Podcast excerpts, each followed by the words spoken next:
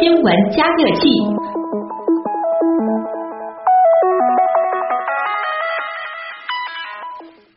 昨天晚上我的朋友圈里就格外热闹，我也发现很多朋友这很晚都没睡。都在干嘛呢？当然是在疯狂的网购啊！是网购完了之后，今天早上都在疯狂的剁手，这或者等着收货啊！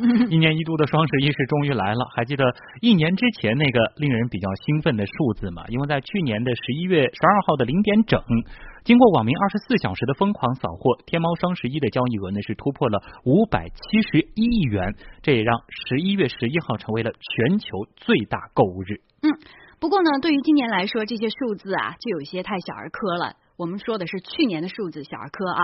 来自阿里巴巴的实时数据就显示，今年双十一刚刚拉开帷幕，十八秒突破了一个亿，七十二秒十个亿，一百零五秒跨境贸易成交额超过了去年双十一的全天啊。嗯，特别是在十二分二十八秒的时候。竟然超过了一百亿啊！嗯，七十三分五十九秒突破三百亿，截止到今天上午的九点之前，就已经突破了去年的全天的销售总额五百七十一亿了，真不得了。嗯，马云就曾豪言说，今年天猫双十一交易额将会达到九百亿。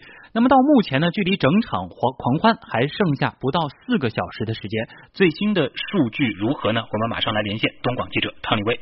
汤立威，你好。啊，主持人你好。嗯，大家可能最关心的就是，截止到目前，天猫双十一的这个销售额呃达到九百亿了吗？嗯，还没有。目前呢，我们还没有拿到一个最新的数据，因为阿里巴巴一般在公布这嗯公布这个数据的时候，往往呢他会选择一个比较重要的一个点。哦。那么到九百亿呢，其实实际上来讲，现在还没有公布，也就是说它还没到。嗯。但是我觉得，如果按照以往的经验来看，马云说多少 就一定能达到多少，而且可能还比这数字高一点。对对对，就是几乎是没有没有从来没有意外过，这是一个问题。嗯，就是。我们想说，就是阿里巴巴，虽然他说他有很多的这个大数据可以预判整个的一个销售量，但是马云为什么每年他都能说的这么准？其实呢，这也是很多人的一个质疑。就是说，我们可以看到，其实最近这几年的经济，整个市场的经济都没有那么的高歌猛进。那么，其实尤其是线下的一些实体经济呢，都是有一些回落的趋势。可是呢，这个互联网呢，你如果说这个电商平台，它有另一种发展渠道，但总的来讲，它也是逃不过这样的一个经济大局。而且呢，其实双十一现在并不是阿里巴巴一家在玩，京东其实现在呢也是在分羹越来越多的市场。同时，我们可以看到，我们身边虽然很多人是在零点的那一刻都去已经去去呃刷东西，但是其实我们从最早以前全天在刷东西，可能现在往往已经变成了就凌晨那一刻去刷东西。嗯，就是整体来讲，它的这个数据不应该会有一个。像翻倍翻量的这样的一个增长，但是事实上呢，阿里每次都会用它的一个数据告诉大家，我在翻量，我在翻倍，我是预言的永远都是对的。所以说现在很多人都是对阿里巴巴他们自己提供的这个每次告诉大家的这个数据，到底是不是真实的，都是存疑的。嗯。不过这个数字的确也是够吓人的啊！这不管它这个数字本身到底是呃它是怎么统计出来的，不过也很有很多网友反映，这因为抢的人好像太多了。零点的时候呢，这个有人就说这个系统是不是瘫痪了啊？好不容易刷进去想买的东西呢就已经没了。当然呢，也有一些网友在吐槽说这个花钱超预算了，说下个月要吃土了。那么汤立威，你今天采访到的情况，大家的购物体验怎么样呢？嗯，其实跟你说的差不多。这个就是在零点以后呢，在前面的十五分钟内，特别是前面的五分钟之内，这个时候其实大部分的人都是处于一个告诉您急爆了的这样的一个状态，这是几乎是。这么多年来的一个惯例了，因此其实昨天晚上的时候，我是在通宵跟那个淘宝的一个卖家跟踪采访他们。那么他们的这个后台，其实对他们来讲，他们更紧张这个数字，因为他们需要知道我在零点的时候到底有多少人进入要抢我的单。但是很遗憾的是，他们也是同样在后台也看不到这个数据，因为同样告诉他们的就是后台已经挤爆了。那么那这个时候呢，就反而到了在零点到零点。零五分的时候左右的时候，大家还是一个就是等待的状态。嗯。虽然有的人不停的是刷新的屏幕，但有的人也知道我这是一个机械的动作，不会有结果。那么其实大概是到了十分的左右的时候，卖家的后台才能看到买家的一些数据。但是很多时候呢，因为买家即使是已经确认的订单，但是他们付不了款，因此这个订单到现在也没有成功。那大概是过了十五到二十分钟左右，很多人就付款成功了。那在这里还要提到一点的就是阿里巴巴这几年一直在推自己的支付宝啊、余额宝啊，或者是今年呢还有它的这个蚂蚁的一个相关的一个就是信贷的这样的一个服务。嗯。其实如果你去使用了它这个相关服务，你就会发现用它要比直接就是通过银行转账要快很多。很多单如果你刷不到的话，你用他们的这样的一个系统提前预存钱呀，或者是用他们的信贷服务，会直接就是刷刷款成功。因此这也是一个经验之谈，就是说如果今年你因为自己用银行卡没有付款成功的话，那么明年一定要提前存钱，或者是用他们的信贷服务。这个都是为了他们也是为了通过这样的一个渠道，养成大家更多的使用他们的这样的一个支付平台的这样的一个作用。那另外呢，就是说今天为止，可能很多人已经收到了他的第一单的双十一的货货单。那其实呢？阿里巴巴这几年也是一直希望在提高他们这个物流的水平，而且呢，他们为了特意的去打造这样的一个物流快速的一个形象，会特意会在就是提前对于很多的这个商户进行一个呃非常足的准备，也就是说呢，能够把这个货源全部都调到各个就是集散地那里，一旦等到买家下单成功，他就会从这个集散地最近的一个就是这个买家住住宅所在的最近一个点发货，就争取他在二十四小时内。那么发货，那其实呢，一旦有人是在当天就收到了这样一个订单，其实他会。大部分人都会选择第一时间在朋友圈晒单，然后呢得到一定的转发，它这个影响力是非常大的。所以说，他每年会投入相当大的一个比例用于给大家一个意外的惊喜，就是当天的答答件。因此，其实记者今天在朋友圈里也发现，很多人也的确是今天就收到了货物。但这不不排除的就是也有很多人一定会有很多的货物，并不是像往常一样次日达或者是三日达，可能还是要等待一段时间，因为毕竟这么大的交易量在这里。嗯，有的地方是比往年。改善了，但是有些通病可能还是依然存在啊。好，感谢汤立威给我们带来的最新的介绍，再见。嗯，再见。所以今天早上看到一个段子，很简单的一句话。可以不倾国倾城，但是可以倾家荡产。买的还是很很欢乐啊！对，买的欢乐就好，就图一个开心，图一个快乐吧啊！其实我们新闻实验室社区呢，今天也有特别的互动环节，就是晒晒大家的双十一账单啊！我们的网友到底都买了些什么？或者大家哎，有一部分朋友他就忍住了，他没有买呢？嗯，好，接下来请我们的互动编辑乐奇给大家进行盘点啊。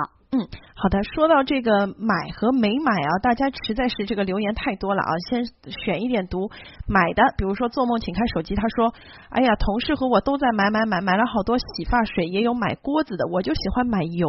哎，不知道是买的什么油哈。”还有网友说：“我我花了一千多块钱买了很多东西，我我刚刚给他留言，让他晒一下买了什么，我们待会儿来看看他买什么哈。”嗯。还有这个我怕谁说实在是太伤钱包了，这个过后就是快递的好。好日子啦，都赚翻了，但是快递小哥也是很辛苦的。蚊子六六说啊，哎，蚊子六六就没有买，他说这个双十一的大数据都是我们众多的小数据组成的，其实钱包。都是钱包的出口都是你我的手里啊，自己管住自己，失控只能自己负责啊。说到失控，今天这个“吃土”这个词已经成为了新的网网络热词了啊。刚刚说很多吃土，它其实就是指我们这个消费超出预算，生活拮据，只能吃免费的这个土壤或者是泥土了哈，也是一种自嘲。很多网友都说都不知道刚才发生了什么，双十一之后我真的只能吃土了。嗯，但是也有理性的网友认为没有参加，他说因为这个快递太慢，而且网购的。衣服比较多，不适合，还得来回换，这个感觉性价比不高，宁可稍微贵一点去实体店买。嗯，这其实也是很多理性的网友这个思考的这个问题哈。对。那其实咱们昨天的节目也说到了啊，从二零零九年有双十一购物狂欢开始，阿里巴巴双十一已经走入到了第七个年头。嗯，虽然说这个数据依然在创造惊人的记录啊，但是不可否认的是，很多消费者确实都理性了不少啊。于是呢，今年阿里也是翻出了一些新花样，就是首次利用网购加上晚会的方式为双十一进行预热。不知道昨天那晚会有多少朋友看了？那么除了阿里巴巴，今年把双十一的火焰燃烧到了电视界的还有京东。嗯，一边是联手导演冯小刚和湖南卫视办起双十一狂欢夜的天猫，另外一边呢，京东是找来了腾讯、灿星和央视三套直播惊喜夜劲歌晚会。啊，昨天晚上的电视荧屏，生生是变成了广告版的春晚现场啊。那么临近十二点的这个终极压轴阶段呢，双方主帅马云、刘强东是亲自现身，各自站台。哎呀，这些老板真是太拼了啊！在边看边买的娱乐刺激之下呢，今年双十一是再次刷出了中国网购速度，也足以看出电商们的造节天分呐。嗯，那么说到造节啊，其实也不难发现，在几年前电商大促还没有那么火的时候，双十一还是一个被大家吐槽的光棍节。那么因为幺幺幺幺四根棍子嘛，所以今天大家在这个买买买的时候，腾讯的 QQ 浏览器就通过大数据做了一个很有意思的光棍大调查。那么具体都做了什么样的内容呢？我们也来听听腾讯 QQ 浏览器大数据项目高级产品经理何成带来的介绍。呃，双十一到了嘛，然后大家都会觉得双十一是一个那个购物的节日。那其实双十一它还有个比较我们比较关心的，它其实是一个光棍节。所以我们 QQ 浏览器呢，就是抓住光棍节这样一个这一个点，我们来做了一些关于呃用户的光棍节的一个专题。啊，我们日处理的网页那个点击量有超过一百亿，我们是可以通过对网页内容的解析啊，使用我们的数据分类啊、数据挖掘啊以及人工智能的技术，能够对这些数据进行分析。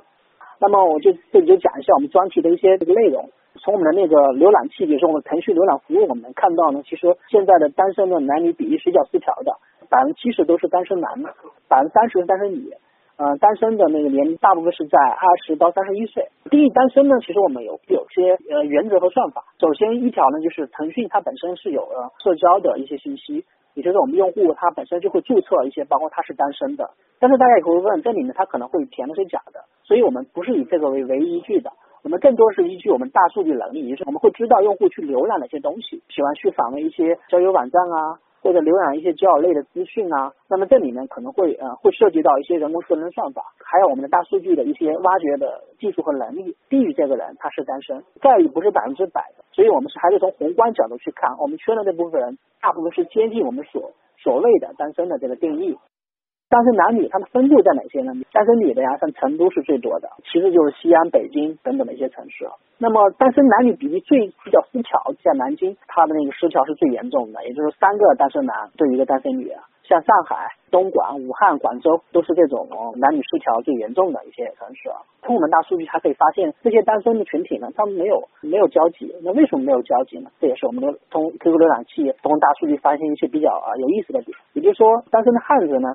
他其实更偏好的浏览行为，他是更喜欢看一些交友网站什么的。但是我们的单身妹子呢，她其实更多偏好的是看一些就像钻石富豪来相亲啊，步步逼分抢来的老公啊这些小说啊。也就是说，单身妹子呢，她更希望的是在那个虚拟的小说世界里去寻找另外一半，所以说导致他们在我们看来，单身男女就是没有这些交集啊。这也是我们在光棍节去关注这些单身群体的一些有意思的点。嗯，用大数据分析单身节还真是别有一番风味啊。那么说到这一些人造节日，近年来真的是层出不穷，越来越多了。接下来我们一起来关注。